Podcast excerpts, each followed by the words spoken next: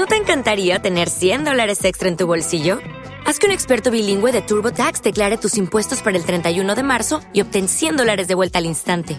Porque no importa cuáles hayan sido tus logros del año pasado, TurboTax hace que cuenten. Obtén 100 dólares de vuelta y tus impuestos con 100% de precisión, solo con Intuit TurboTax.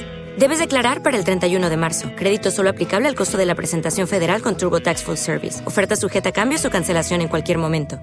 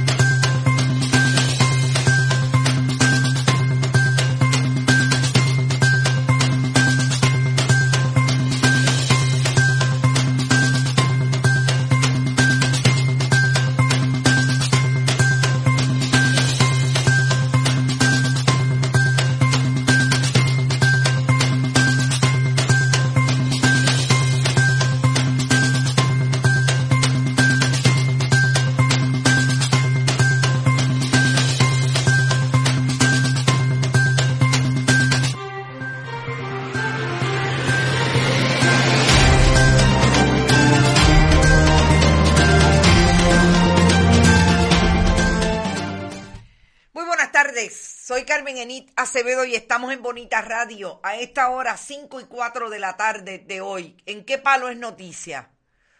Hoy martes 15 de junio, junio del 2021.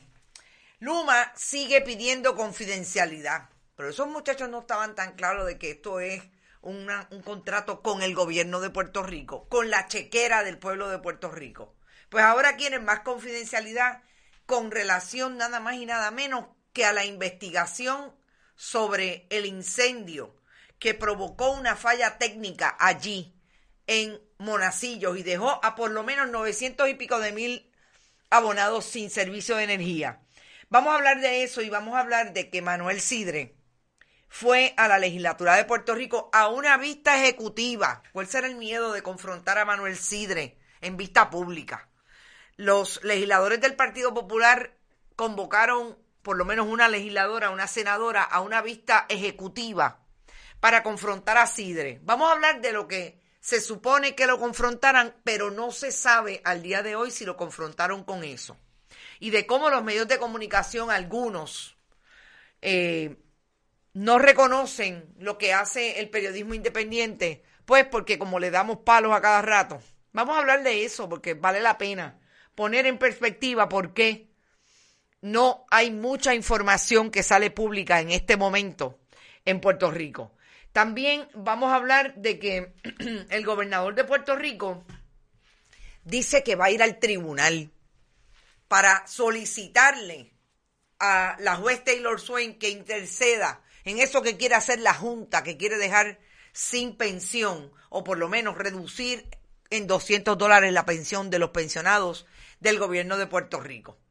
Y por último, queda clarísimo que Ricardo Rosselló Nevares no tiene ninguna dirección en Puerto Rico por lo que estaría violentando la ley electoral. Y la Comisión Estatal de Elecciones aceptarle un voto y participar de una elección como la de los cabileros por la estadidad, a pesar de que no cumple con los requisitos de un elector bona fide en Puerto Rico.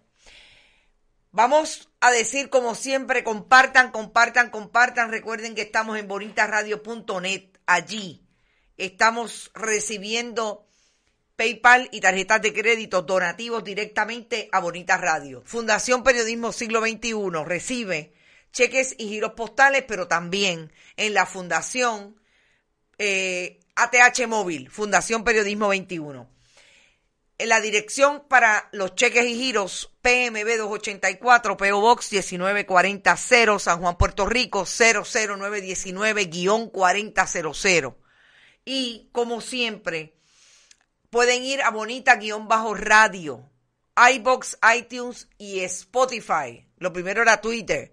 También pueden ir a Bonita Radio en Instagram y pueden siempre contar no café A esta hora en Puerto Rico, que puntuación a todas de lo que está ocurriendo de el COSEC porque no le quieren dar las comunicaciones que se supone que le entreguen sobre la relación que ha tenido la Junta de Control Fiscal con el regulador para atender lo que es una crisis para algunas cooperativas, que es que el gobierno de Puerto Rico, a pesar de que le causó daño a las cooperativas a través de la compra de bonos en el 2009, en ese periodo de el Fortunato, eh, ahora no quieren capitalizar a las cooperativas y mantener eh, activo, la,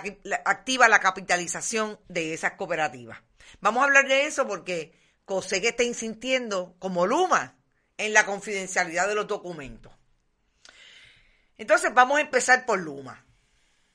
Luma, su presidente Wayne Stainsby, que ha sido, fue tan vocal en inglés, porque el pobre no, parece que en Berlín no, no dio pie con bola y no pudo aprender español, eh, le solicita hoy al negociado de energía que mantenga confidencial que mantenga confidencial todo lo relativo a la información que le entregó por orden del negociado sobre lo que ocurrió el jueves pasado en la subestación de Monacillo, que dejó a por lo menos 900 y pico de mil personas sin servicio de energía.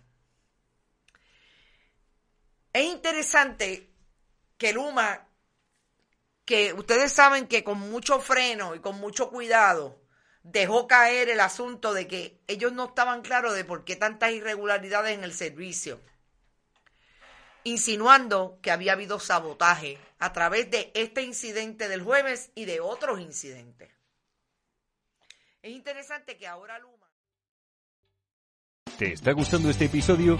Hazte fan desde el botón apoyar del podcast de Nivos. Elige tu aportación y podrás escuchar este y el resto de sus episodios extra. Además, ayudarás a su productor a seguir creando contenido con la misma pasión y dedicación.